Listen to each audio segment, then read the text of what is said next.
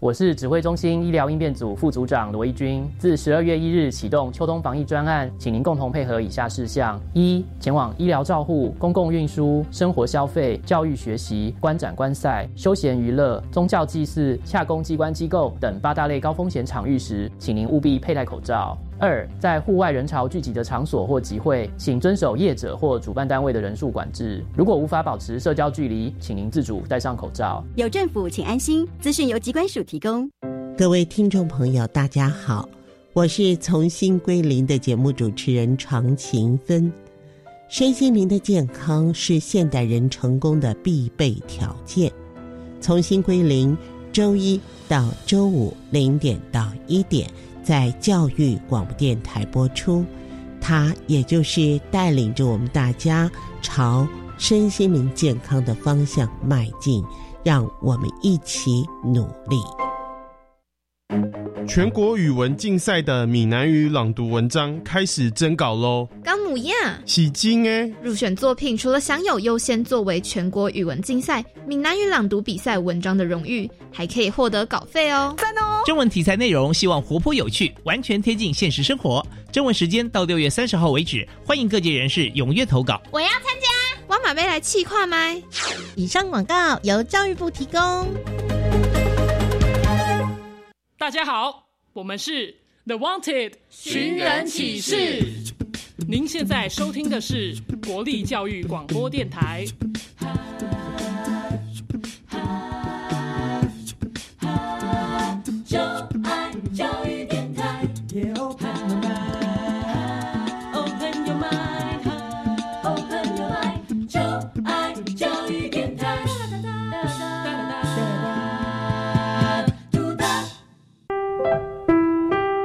本时段为重播节目，欢迎收听。为什么海水是咸的？好奇。原来彩虹不只有七种颜色。观察。我对于气候变迁的议题很感兴趣，想要多多了解。探索。我想发明一种可以让我自动上课的机器人。创意。小发现，小发现，小发现，小发现，小发现，小发现，大科学。小猪姐姐制作主持。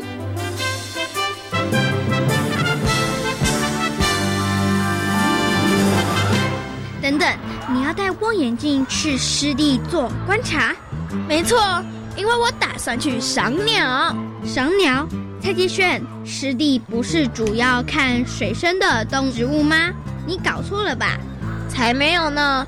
湿地生态丰富，有水生动植物，也有鸟类会栖息。真的吗？既然你不相信，那我们走一趟，亲眼看看就知道了。小发现，别错过大科学过生活。欢迎所有的大朋友、小朋友收听今天的《小发现大科学》，我们是科学小侦探。我是小猪姐姐，我是诗密，很开心呢，又在国立教育广播电台的空中和所有的大朋友、小朋友见面了。诗密，你喜欢观察动植物吗？喜欢。那你曾经在哪里观察过啊？动物园啊，植物园或是湿地哦，蛮不错，对不对？动物园、植物园、湿地其实都是很好观察动植物生态的地方。那你看到了什么呢？我就看到一些保育类动物啊，或是一些生物在栖息。嗯，那你刚刚有提到湿地，对不对？对。那就表示你曾经去过湿地。你曾经去过什么湿地呢？淡水红树林湿地跟台南丝草湿地。哇，你有去过的湿地，跟小猪姐姐一模一样。那请问一下，你去这些湿地的时候，你有看到些什么？有什么样的感觉呢？就觉得湿湿的，真的湿湿的，对不对？潮湿。嗯然后还有一些动物啊、植物在栖息。对，其实，在那个地方，它的生态是非常非常丰富的，对不对？好，那你曾经去过红树林保护区，也去过这个四草湿地哦。其实，当然，台湾呢不只有这两个湿地，还有很多的湿地哦。那你刚刚有提到了，会看到一些这个动植物啊。那小猪姐姐问你哦，在湿地可不可以看到鸟类呢？我觉得应该可意。感觉你的答案非常的勉强，为什么呢？因为我觉得就是算湿地应该都是在丰富，都应该都在陆地上，对不对？对，在海边。但是我觉得还是会，因为生态应该蛮丰富，就是那一种大自然的湿地的感觉。哦，就是你可能没有看过，但是你以逻辑推理，你觉得应该会有。是对，应该可能会有些鸟飞过，然后湿地头有些小虫子，它们可以吃，对不对？所以你觉得在湿地也是可以看得到鸟类的？那到底是不是呢？在今天节目当中，就要带着所有的大朋友、小朋友，好好一起来认识湿地哦。湿地呢，大部分它都会在哪里？又有什么样的特色呢？那么在今天节目当中，要跟大家来进行讨论哦。不过，其他的小朋友对于这个湿地到底了不了解呢？马上启动今天的科学来。调查，来看看小朋友能不能够顺利的闯关成功哦。有问题我调查，追答案一级棒。科学来调查，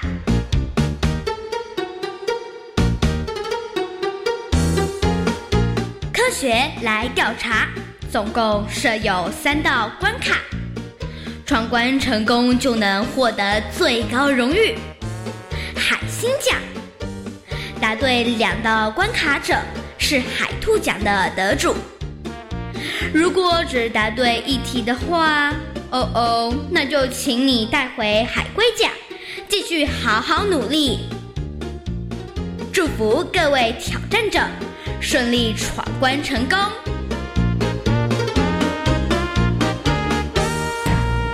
科学来调查，大奖带回家。今天呢，有两位同学要来参与我们今天科学来调查的闯关活动。他们到底能不能够把我们的最大奖带回家呢？待会儿大家就知道了。先请两位同学来自我介绍一下。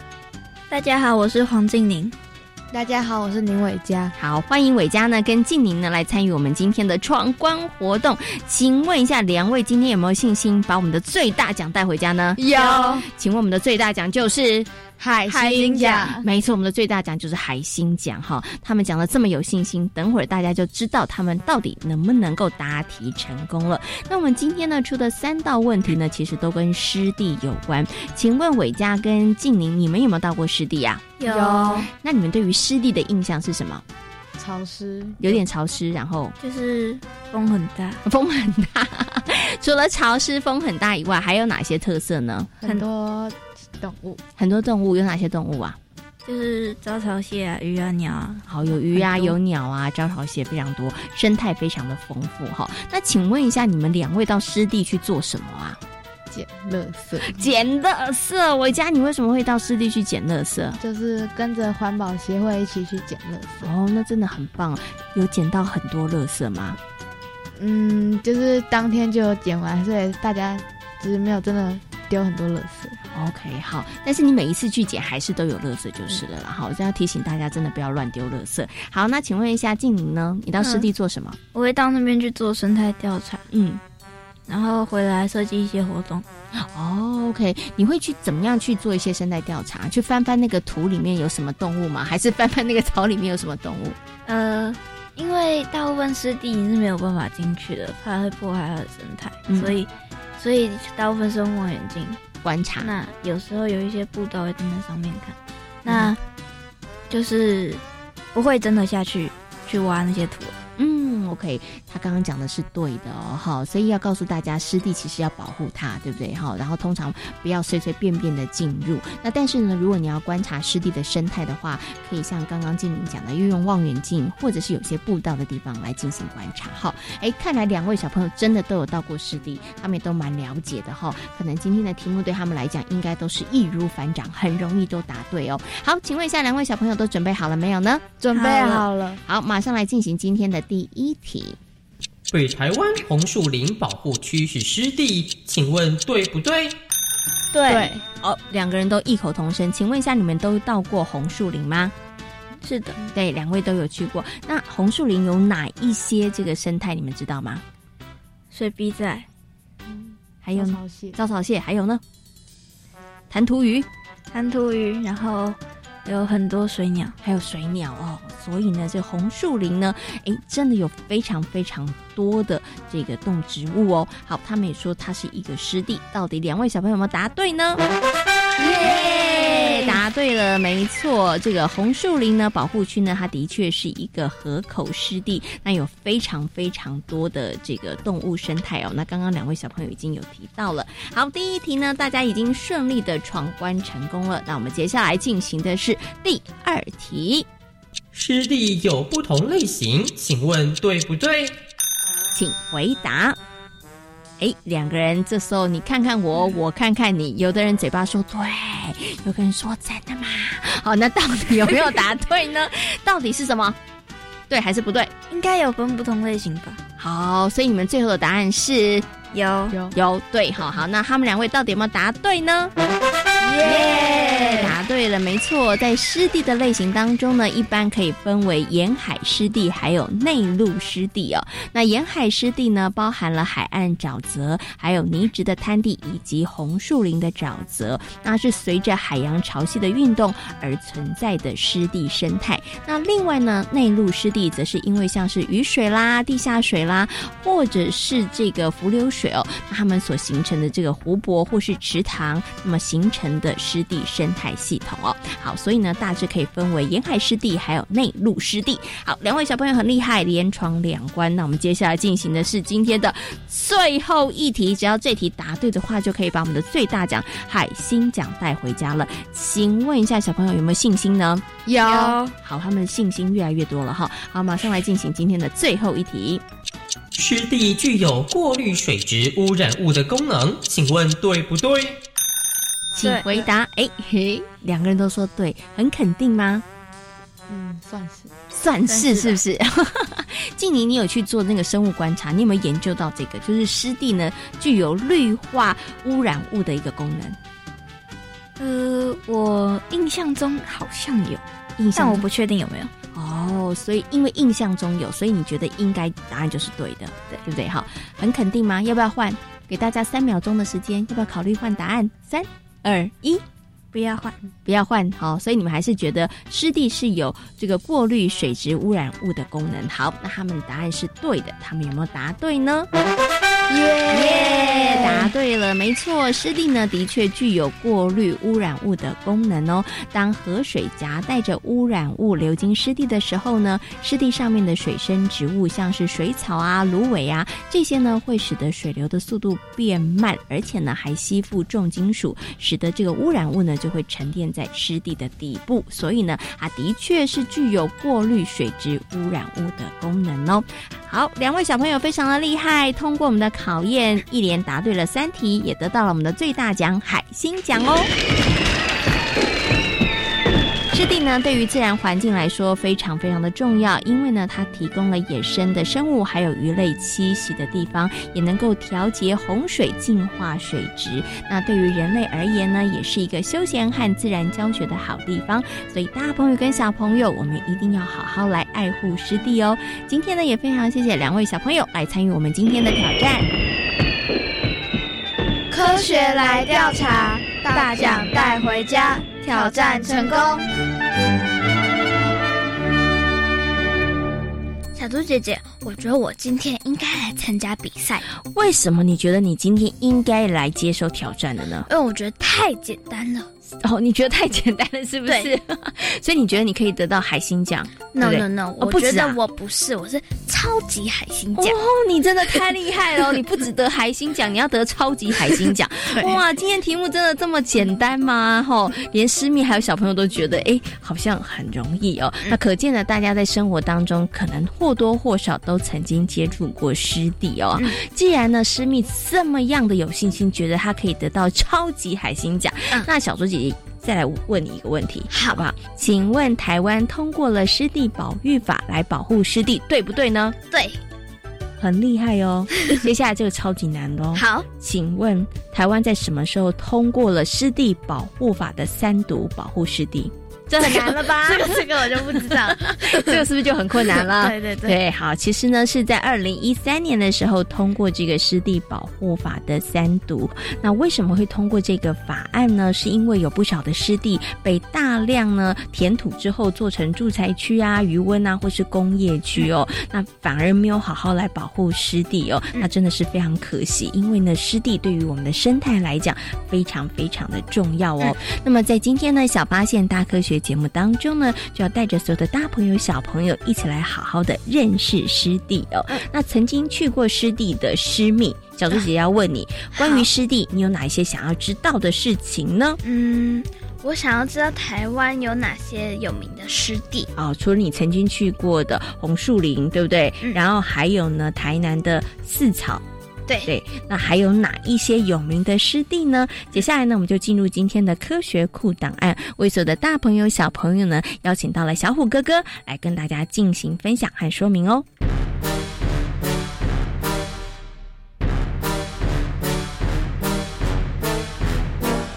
科学库档案。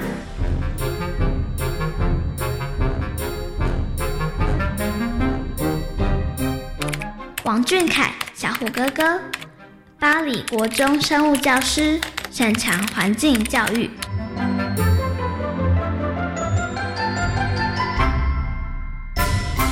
在今天的科学搜查团的单元当中，要带着所有的大朋友、小朋友呢来认识湿地哦。那么很高兴的为所有的大朋友、小朋友邀请到的是小虎哥哥。Hello，小虎哥哥你好，小苏姐姐好，各位大朋友、小朋友大家好，我是小虎哥哥。好，那其实啊，大朋友跟小朋友可能也听过湿地这个名词，那也可能有人去过，但是呢，一定也还是有人不知道到底什么是湿地啊？湿地它有什么样的定义啊？就是地都湿湿的吗？就是哎有 海水的地。地方那才叫做湿地吗？到底什么是湿地呢？好，我先稍微介绍一下哈，湿地其实是地球生态环境非常一个一个重要的部分哦，它跟森林、海洋一起并称为全球三大生态系哦，所以动植物生存都非常多啦。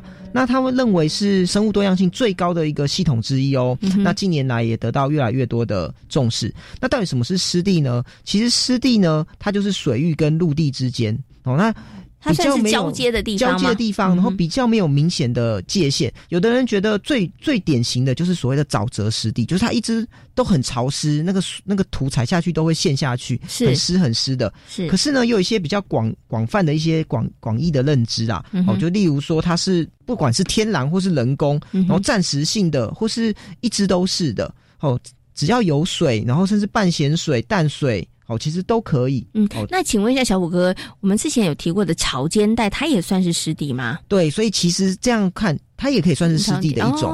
那呃，再用更广泛的角度来看，简单的说就是有水、有土地。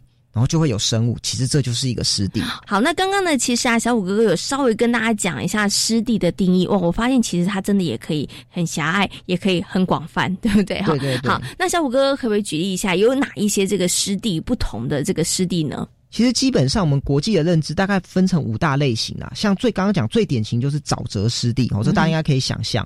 再来呢，其实近海或是海岸湿地，这有算哦，像刚刚说的潮间带。好，这种都算。再来是河流的湿地，好，就是像其实有时候你去山上玩啊，旁边有一条河流，那也算是湿地啊。还有再来是湖泊湿地啊，或是皮塘。那现在还有所谓的人工湿地，其实都是湿地的范围哦。那请问一下小虎哥哥，刚刚有介绍了一些这个湿地的种类哦。那台湾有哪一些很有名的湿地呢？其实台湾有名的湿地其实还蛮多的，像小朋友们听过台南的四草湿地呢，它在曾文溪溪口。然后最有名的就是它有黑面琵鹭嘛，哦，而且我们还把它设为台江国家公园。另外呢，台中有高美湿地，嗯，这也很有名，这也很有名，对不对？还有云林县有成龙湿地，嘉义县有。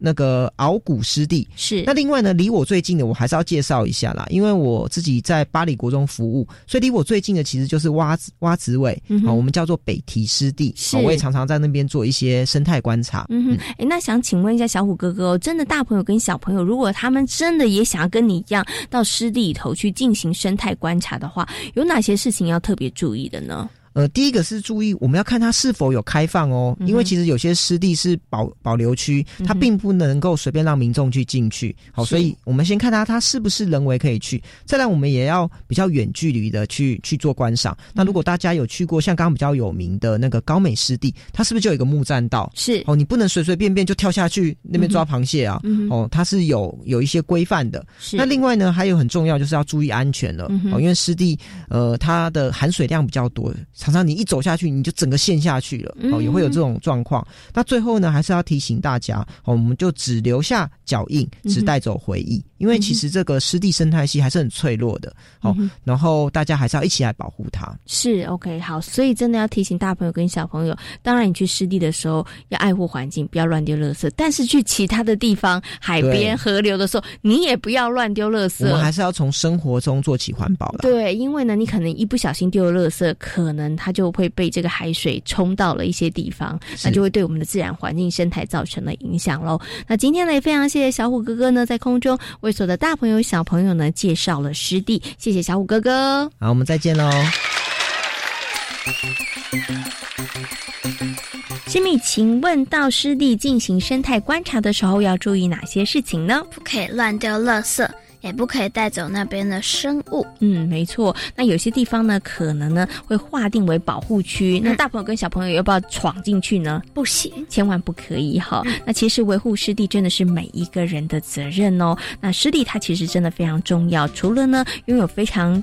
多的生态的资源之外呢，另外它在净化水质、生态旅游跟环境教育上面，其实也都扮演着非常重要的功能。所以呢，联合国在一九七一年呢就制定了拉姆萨公约哦，那积极的保护国际重要的湿地。所以大朋友跟小朋友真的要好好爱惜台湾的湿地哦。那我们刚刚有提到了湿地呢，它有一个净化水质的功能，对不对？在我们刚刚今天的呃科学来。调查的题目当中有出到一题，就是湿地，它是具有过滤水质污染物的功能哦。所以呢，接下来进行今天的科学，斯多利带着大朋友跟小朋友来听故事哦。这个人呢，他很厉害，他就是利用湿地来处理污水哦。他是谁呢？他就是湿地的生态工程之父奥登。我们接下来呢，就来听听奥登的故事。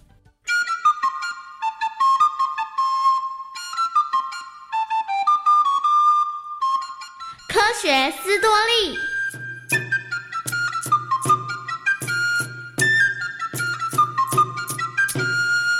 奥登取得动物学博士学位后，在佛罗里达州调查湿地生态。他和一位工程师合作，这次的合作让奥登有了新发现。我真没想到，生态学家居然也能和工程师工作。应该是个不错的经验吧。的确很不错，品格顿。因为你的关系，我也能知道工程师对于生态研究的想法。奥登，虽然我们是不同的领域，但却能够截长补短。是啊，我也有了许多新的学习。绝大部分的生态学者都是动物学或是植物学出身，缺少工程知识背景。但因为奥登和平格顿工程师一起工作的缘故，也开启了他对于工程的研究。于是，一九六六年，奥登在北卡罗来纳大学教书时，同时身兼了动物系、植物系、环境科学与工程系的教授。我觉得奥登教授很不一样哎，为什么？他有些观点真的很特别。像现在有许多环保人士抗议美军在越南大量使用杀草剂，对，这个真的很可恶哎！因为使用杀虫剂，沿海的植物和潮间带生态都遭受到大量的破坏。你知道吗？在大家一阵挞伐批评的时候，奥登教授却没有这么做。为什么？难道他赞成这种行动吗？当然不是。虽然他不像别人一样大批评，但他却开始积极富裕越南的潮间带。因为教授认为，强调破坏是过去的事，从事富裕才能向前迈进。哦，原来如此。我觉得奥登教授说的很有道理。当时，不同于其他人的抗议行动，奥登努力将越南沿海潮间带遭受破坏的地区重建成为野生动物的栖地。一九七零年。奥登到了佛罗里达大学环境工程与科学系任教。当时他注意到了当地有一些问题，这里污水的问题真的挺严重的。哎呀，这也是没办法的事啊！为什么？难道污水的处理遇到了什么问题吗？污水啊，必须要收集到污水处理厂，等到处理过后才能够排放。但是啊，建造污水处理厂需要数百万美金呐，而州政府在缺乏经费的情况下，根本就没办法解决污水的问题。原来如此，看来要解决污水的问题是非常不容易的。大家也就只能够忍受了。嗯，也许我们能试试其他方法。为了解决污水的问题，奥登决定开始收集污水，并且尝试在湿地处理。结果发现净化效果很好。这种不同于传统处理污水的方式，引起了非常大的争议。这种方式不可行吧？对啊。怎么可以把污水扩散到其他地方呢？没错，要用管路把污水集中起来，再统一集中处理。大家不都这么做的吗？奥登的方法真的太奇怪了。嗯，我也觉得把污水流到湿地根本是错误的方法，这样不就会造成污染的范围扩大吗？奥登说湿地有自然净化的能力，就算有，但也应该处理不了多少吧。面对许多人的质疑。奥登仍然决定使用湿地的方式来处理污水。一九七零年到两千零二年间，奥登以节省经费的方式解决了当地污水的问题，而这样的结果让许多人非常的惊讶。奥登，没想到湿地真的能够处理污水嗯，用这种方法既环保，同时又省费用。教授。为什么湿地内处理污水会有这么好的效果啊？污水进入清水的水域，等于是在自然开放的系统中产生了不同浓度的分布，这样能激发原本水域生态的调控能力。哦，原来如此啊！在人为设计与管理下，就能发挥自然净化与去污水的效果。只要水停的时间够长，生态系统自动会将污水净化到最大程度。哦。所以，污水停滞时间的长短是湿地能不能将水质净化成功的关键因素之一。嗯，没错。后来，奥登在佛罗里达州立大学的湿地中心，以实际的成效证明生态工程的可行性。因为对于湿地工程的投入，后人也称奥登为湿地生态工程之父。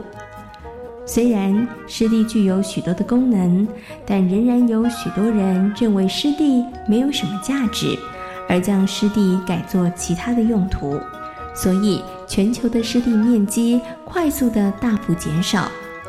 后来，为了保护濒临消失危机的湿地，伊朗和十六个国家发起了国际性的湿地保护行动，同时签署了拉姆萨公约。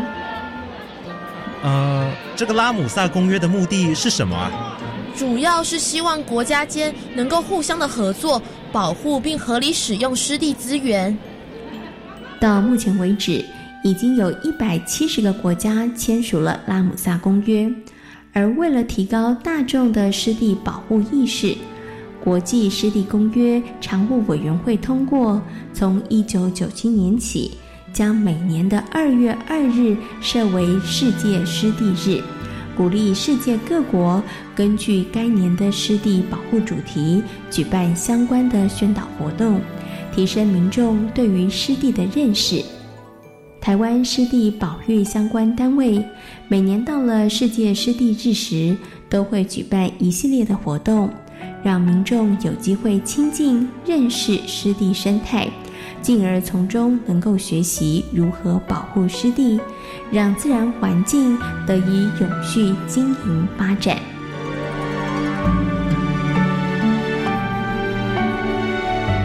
今天小发现大科学的节目，跟所有的大朋友小朋友讨论到的主题就是湿地。嗯，在台湾有不少的湿地，对不对？那湿地呢，其实除了有非常丰富的自然生态之外，它有一些功能哦。请问湿地有哪些功能呢？可以净化水质。嗯，它也是一个很棒的生态旅游对跟环境教育的地点呢、也希望大朋友跟小朋友可以好好的利用它。不过呢，在利用之余，也希望大家可以好好的保护它哦。现在呢，台湾已经通过了湿地保育法来保育湿地哦，那好好的保护湿地是每一个人的责任哦。